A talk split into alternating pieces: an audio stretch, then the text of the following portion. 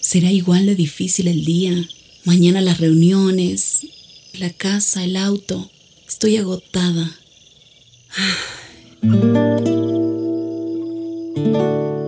No importa cuántas cosas me hayan angustiado hoy.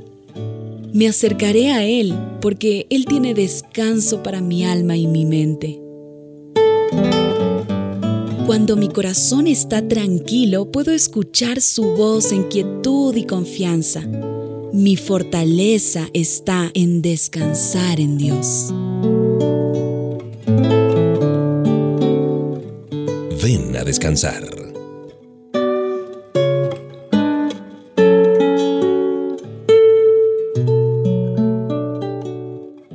Me parece un estupendo tiempo para pensar en lo que dice Papá Dios en su palabra y aprender, porque todos los días estamos aprendiendo. Y cuando deseamos aprender algo, ponemos nuestro mejor empeño y dedicación para lograrlo. Eso es como cuando nosotros estamos aprendiendo a montar en bicicleta. Al principio parecía bien complicado. Nos subíamos, poníamos las manos y los pies en posición y nos lanzábamos a la aventura. Qué complicado era mantener el equilibrio. Si no hubiera sido por las ruedas adicionales y la ayuda de nuestros hermanos o de nuestros papás, que siempre estaban a nuestro lado, tal vez nunca habríamos aprendido a andar en bicicleta. Pero con esfuerzo, mucha práctica y algunas caídas y algunos golpes, finalmente vencimos el temor y logramos dominar la bicicleta. En nuestra vida cristiana pasa algo parecido. Creemos en Jesús, recibimos su perdón y comenzamos a dar los primeros pedalazos, los primeros pasos en la fe. Deseamos aprender todo para triunfar en la vida, eso que a veces llamamos el primer amor. Al principio todo parece difícil. Tal vez nos preguntemos si lograremos vencer las tentaciones, perdonar las ofensas, mejorar nuestra forma de hablar, ordenar nuestros sentimientos y emociones, aprender a orar, a leer la Biblia y a crecer paulatinamente en la fe. Un mundo nuevo, lleno de desafíos y oportunidades, se abre a nuestros ojos. Pero si nos atrevemos a dar los primeros pasos y seguimos adelante a pesar de las dudas y de los temores, cada día disfrutaremos de lo que significa avanzar y no detenernos jamás. Papá Dios está a nuestro lado para ayudarnos. Hagamos nuestra parte y Él hará el resto. Mauricio Patiño Bustos te da la bienvenida con este abrazo musical.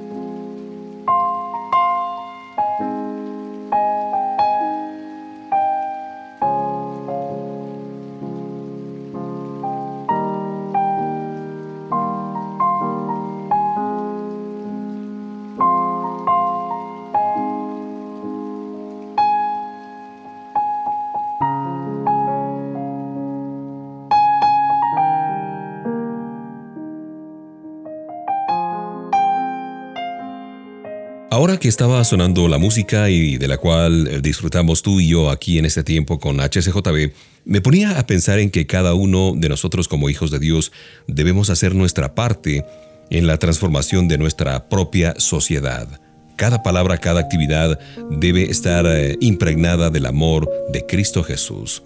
Todos deseamos lo mismo, que cada persona pueda conocer el amor de Dios, recibir a Jesús en su corazón como Señor y Salvador y disfrutar de una vida completa en la que siempre estén presentes la paz, el perdón y la alegría de compartir.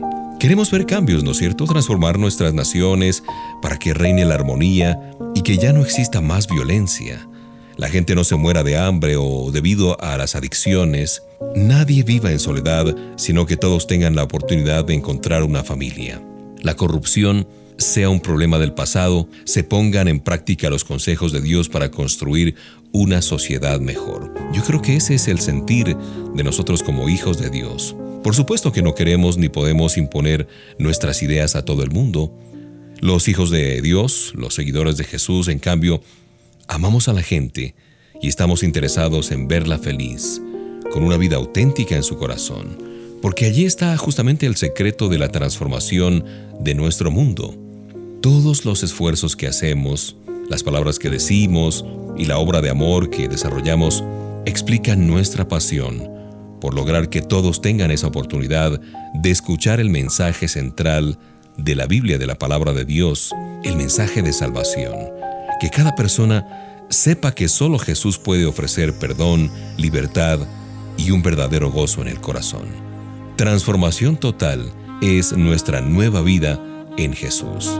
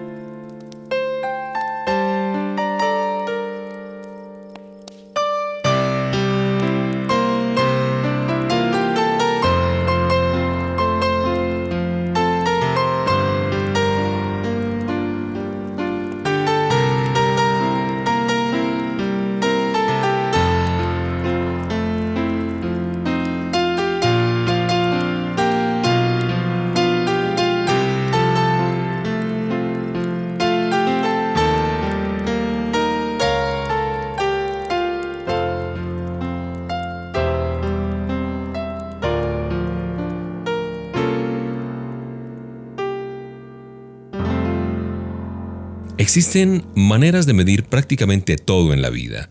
Las dimensiones de un terreno, la estatura de una persona, la distancia entre los planetas, la audiencia de un programa de televisión o de radio, la antigüedad de una pieza arqueológica, el progreso de un estudiante, la temperatura que tiene una comida, etcétera, etcétera. ¿Habrá alguna forma de medir nuestro compromiso con Jesús? ¿Existirá algún instrumento que nos ayude a comprobar nuestro crecimiento espiritual? Y la respuesta es sí. Lo podremos averiguar si cada semana nos preguntamos lo siguiente. ¿Cómo está mi amor por los demás? ¿Busco mi interés antes que el bienestar de la gente que me rodea? ¿Deseo que las personas conozcan el amor de Jesús? ¿Utilizo mis dones y talentos para ayudar a la gente? ¿Aprovecho el tiempo disponible? ¿Aprendo cosas nuevas para mejorar mi manera de servir? ¿Cómo está mi relación con Papá Dios? ¿Dedico un tiempo especial para hablar con Él en oración? ¿Leo la Biblia cada día? ¿Le entrego mis problemas y tentaciones a Él? ¿Busco su ayuda para crecer o más bien trato de resolver las cosas a mi manera, como dice la canción de Frank Sinatra, a mi manera? Antes de descansar, preguntémonos lo siguiente. Hoy, en mi forma de amar, servir y relacionarme con mi Creador, ¿me parezco a Jesús más que ayer? Esa es la mejor forma de medir nuestra fe y nuestro crecimiento espiritual.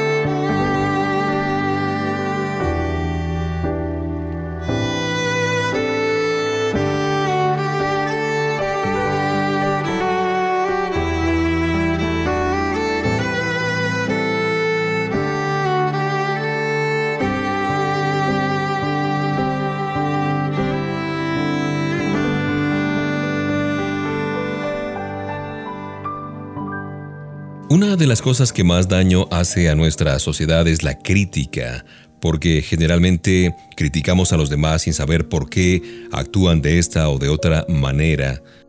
Y eso lo podemos evidenciar claramente cuando nuestro equipo favorito juega. Ellos hacen todo lo posible por ganar el partido, pero no lo logran. Allí en el estadio y la gente frente a los televisores empiezan a animar a sus equipos con cánticos de alegría y aliento al principio, Después todo se vuelve insultos para desahogar su enojo porque el equipo no está rindiendo como quisiéramos. El árbitro del partido hace sonar el silbato que indica el final del juego y mientras los del equipo ganador se abrazan y celebran la victoria, los eh, perdedores dejan el campo con el rostro cabizbajo, acompañados por la rechifla de la gente y desde las gradas gritándole esto y aquello a los jugadores. Cuando el reportero le pregunta a uno de los deportistas qué pensaban de esos eh, insultos y las críticas de los aficionados, uno de ellos dijo en pocas palabras, yo entiendo lo que están sintiendo, pero hay que estar en la cancha para saber lo que se vive y lo que se siente. Y en nuestra vida cotidiana ocurre lo mismo. Hay quienes opinan acerca de todo, pero nunca se comprometen con nada. Son personas que prefieren ser espectadores, ver, criticar, comentar, antes que convertirse en protagonistas. Por eso, al mirar lo que dicen o hacen los demás, hagamos lo posible por comprender antes que criticar. Mostremos interés y ofrezcamos nuestra ayuda cuando sea necesario. No nos quedemos simplemente de espectadores y de criticones. Por eso la Biblia, la palabra de Dios dice, pero nosotros sabemos lo que es el amor porque Jesús dio su vida por nosotros. Así también nosotros debemos dar nuestra vida por nuestros hermanos en Cristo.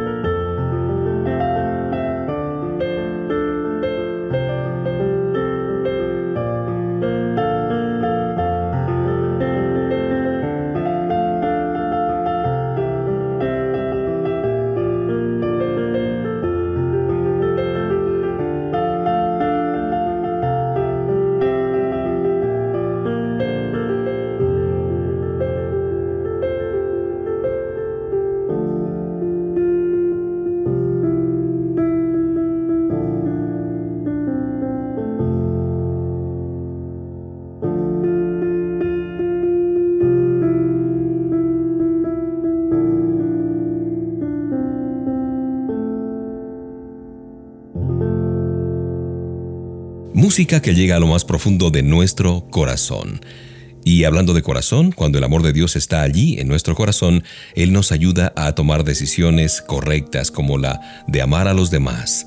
Nos da las fuerzas necesarias para perdonar, para comprender, para tener paciencia y buscar el bien de todos. No se puede comparar el amor.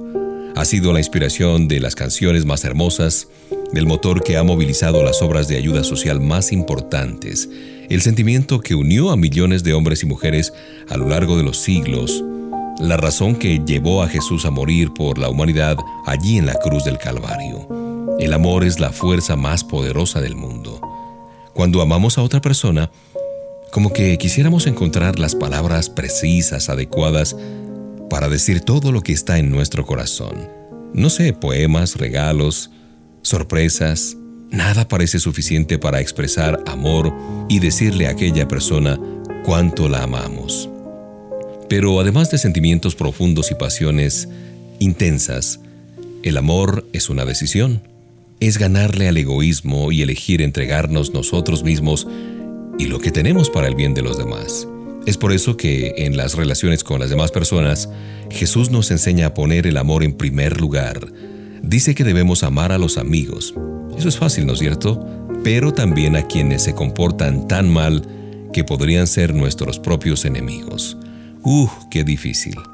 Amar no es andar por la vida dándole besos y abrazando a todo el mundo, no. Uno hace eso con las personas más cercanas. Amar significa pensar en las necesidades de los demás y hacer lo que está a nuestro alcance para que les vaya bien. Es perdonar, es no guardar rencor, es compartir el amor de Jesús con todos. Nadie ha visto nunca a Dios, pero si nos amamos unos a otros, Dios vive en nosotros y también su amor estará en nosotros. Esto está en 1 de Juan 4:12.